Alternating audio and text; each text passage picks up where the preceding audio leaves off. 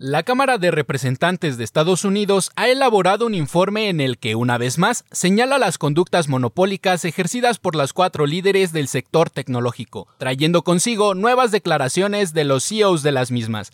¿A qué le tiene tanto miedo el gobierno americano? Finanzas en órbita.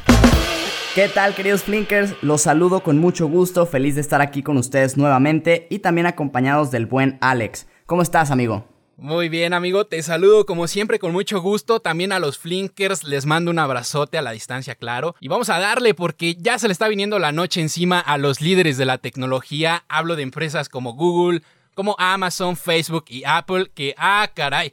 Estas compañías, como me hacen recordar el meme que dice, güey, siempre hay que estar juntas porque cada que pasa algo en el sector y está relacionado con el gobierno, están estas involucradas. Y esta ocasión pues no es la excepción, ¿no? Ahora están siendo señaladas en un informe que se presentó en la Cámara de Representantes de Estados Unidos por conductas monopólicas. Pero no es la primera vez que esto pasa, o mejor dicho, esta constante lucha, por decirlo de algún modo, entre el Estado norteamericano y estas empresas con respecto a sus monopolios ya lleva un rato. Tan solo a Facebook y Google se les inicia la investigación antimonopolio en septiembre del año pasado y a Apple desde 2011 se le ha venido acusando al respecto gracias a que un grupo de usuarios se quejó de no poder comprar sus aplicaciones por otro lado que no fuese la App Store, así que parece ser un tema que solo va a frenar de una de dos formas, o haces oídos sordos o estableces una mejor regulación para estos corporativos. Claro, no es algo nuevo, pero el informe que presentó el Congreso esta vez se ve que lo trabajaron bastante bien, tardaron 16 meses en lanzarlo y principalmente lo que se les acusa a estas cuatro empresas a Amazon de favorecer sus productos frente a los de otros negocios en su e-commerce, a Facebook de controlar el negocio en las redes sociales, que ojo, ya tiene 3.4 billones de usuarios activos a nivel mundial entre todas sus redes sociales, a Google de adaptar los motores de búsqueda para favorecer ciertas empresas y a Apple de que las apps no tienen otra opción más que aceptar las condiciones de la App Store, esto quiere decir para los desarrolladores y también para los usuarios. Y como en toda acusación, pues siempre hay gente que se defiende. En este caso, los CEOs salen a la defensa de cada una de las empresas, saliendo a decir que, bueno, pues los productos se han venido manejando desde hace años, se las ha estado invirtiendo a beneficio de la sociedad. Creo que sí es cierto, hay servicios como Google Maps.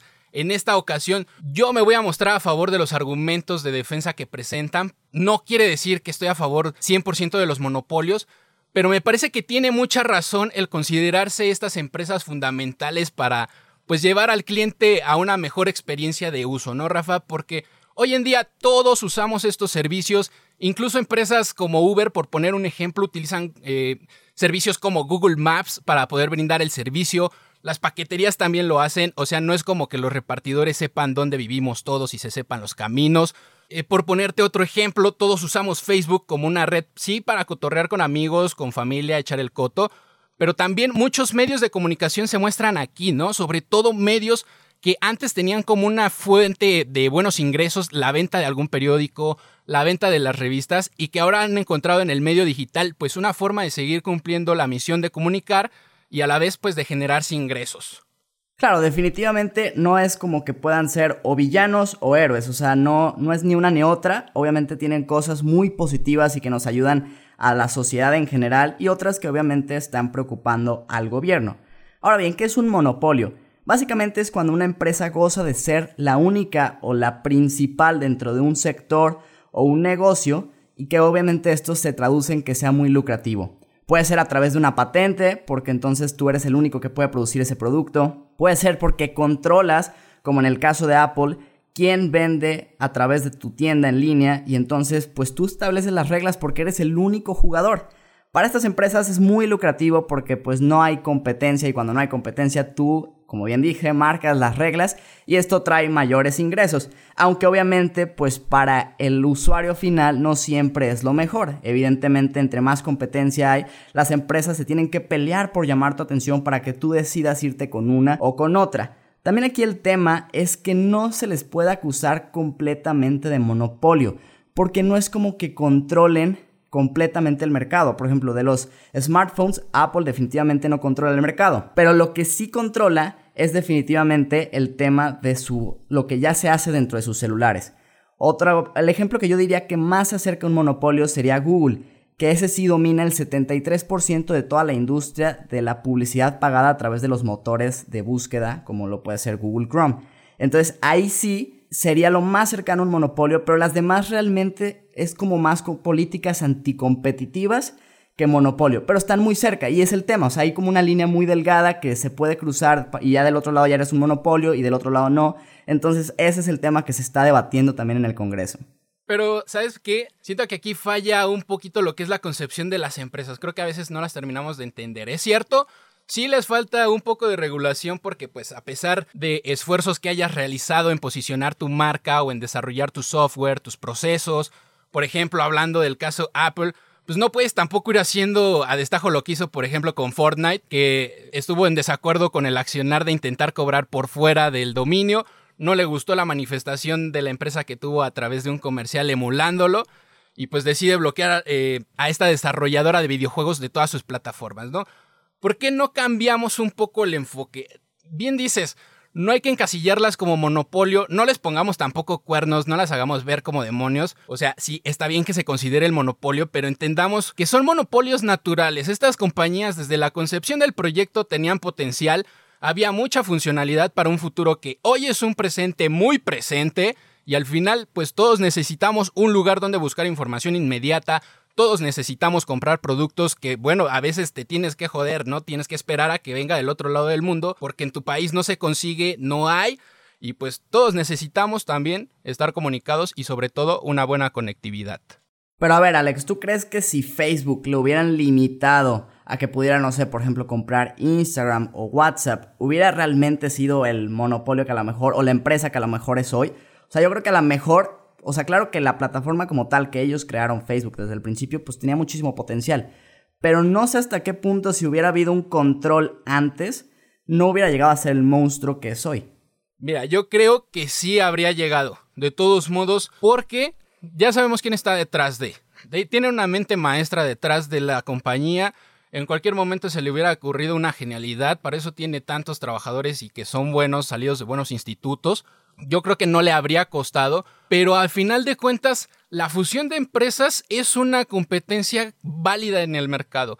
Si tú tienes las posibilidades de comprar una empresa que está en quiebra y eso a la vez te beneficia en el hecho de que no vas a tener competencia, pues bueno, pues dale. Al final de cuentas el señor tiene el dinero, la empresa le genera y pues ahí está la, la prueba y el resultado. Sí, a ver, coincido que puedes comprar empresas y es una práctica muy común, las adquisiciones, y eh, está bien.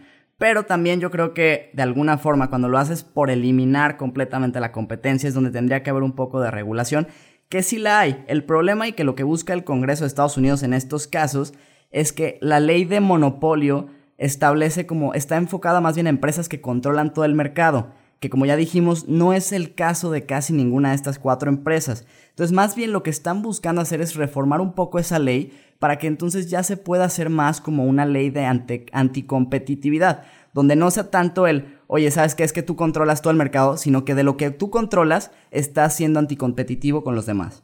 Así es, pero bueno, vamos a hablar acerca de las implicaciones que tendría el hecho de desmantelar o desfragmentar este sector de la tecnología.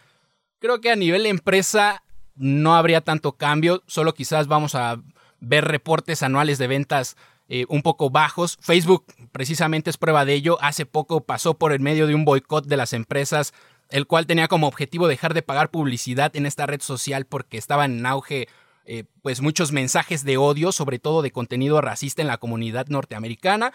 Y aún así, el valor de las acciones se mantuvo e incluso subió y les permitió ganar en su segundo trimestre de este año casi 19 mil millones de dólares. Entonces, ahora, a nivel social, sí tenemos tema, porque podríamos estar viendo un mejor manejo de la tecnología, quizá con la regulación, si hay regulación y revisión en el contenido multimedia, podríamos tener información real circulando todo el tiempo en nuestras redes, sea quien sea la fuente, aunque esto podría quizá también atentar contra la libre expresión del ciudadano, porque si algo eh, tienen de buenas las redes sociales es el hecho de que aunque no tienes intención de comunicar un mensaje que transgreda a ciertas personas, sí te deja mostrar la realidad, como en el caso de George Floyd, ¿no? La gente se movilizó gracias a que vieron este abuso de autoridad a través de redes sociales Y pues bueno, creo que ese es el potencial más grande que tienen este tipo de empresas. Sí, yo creo que, como bien dices, no le afectaría tanto a las empresas, si acaso solo las haría como muchas empresas más pequeñitas, que fue de hecho lo que pasó con la Standard Oil Company, la del famosísimo Rockefeller, que llegó a controlar el 90% de la producción de petróleo en Estados Unidos, y lo que hicieron fue desmantelarla en 34 empresas distintas que siguieron siendo accionistas la misma familia, que siguieron siendo igual de ricos o hasta más, y que también de ahí salieron empresas enormes como lo es Exxon. Entonces, de alguna forma, creo que para las empresas como tal, no habría tanto problema en el largo plazo. En el corto, evidente, sí les pudiera afectar, incurrir en más costos, etc. Pero a largo plazo no creo que les afectaría tanto. Para el usuario es donde yo creo que sí pudiera haber una mayor protección, sobre todo de datos, porque estamos hablando de que estas empresas saben todo de ti, y eso es lo que también las hace tan poderosas y que puedan favorecer sus negocios ante los de otros. Ahora creo que también abre las puertas la regulación a que entonces como sociedad podamos exigir que se brinde más apoyo económico a desarrolladores de productos y servicios que no tienen medios monetarios para impulsar la propuesta, porque claro, no se trata solo de decir ya no van a poder actuar de cierto modo, sino también de traer alternativas, qué se propone y qué estás pensando hacer. Ahora bien, lo que sí tienen que considerar también los del Congreso es que tienen que ser muy cuidadosos en la forma en que proceden contra estas empresas, porque pesan muchísimo en el mercado. O sea, en el SIP 500 estas cuatro empresas tienen un peso aproximado del 18%, lo cual es bastante. O sea, caes, tiras a estas cuatro empresas y se te cae el SIP 500. En el Nasdaq ni se diga, es un 34%. Entonces sí hay que tener mucho ojo con eso porque no puedes llegar a decir te vamos a destruir casi casi, porque entonces pues tumbas tu economía, al menos en el tema de la bolsa. Entonces tendrá que ser muy polite, muy de vamos llegando a un acuerdo donde se beneficien sobre todo los consumidores finales, la población, el gobierno, ustedes, y pues que se pueda ir creciendo como con más seguridad para todos. El riesgo es un factor muy presente en el mundo de las inversiones. Comúnmente, mientras más riesgo tenemos, hay mejores beneficios, y podemos obtenerlos a futuro. Si estás pensando en invertir en alguna de estas compañías, pensando en que seguirán al frente del mercado por muchos años más, evalúa muy bien esta situación riesgosa ya que de ganar estas compañías ante gobierno no habrá límites para que futuros proyectos puedan ser desarrollados, proyectos que sin duda les van a permitir seguir capitalizando en el futuro.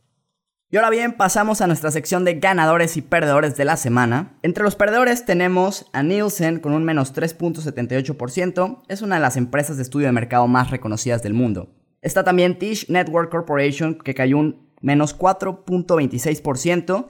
Obviamente la televisión de paga va de caída y aunado a que sus directores empezaron a vender acciones de la empresa, pues se dio una caída. Y la que más cayó esta semana es Domino's Pizza con un menos 9.87%, que si bien sus ventas aumentaron en su último reporte trimestral, también lo hicieron sus gastos incurridos por los, el tema del COVID, lo cual hizo que sus utilidades se vieran mermadas.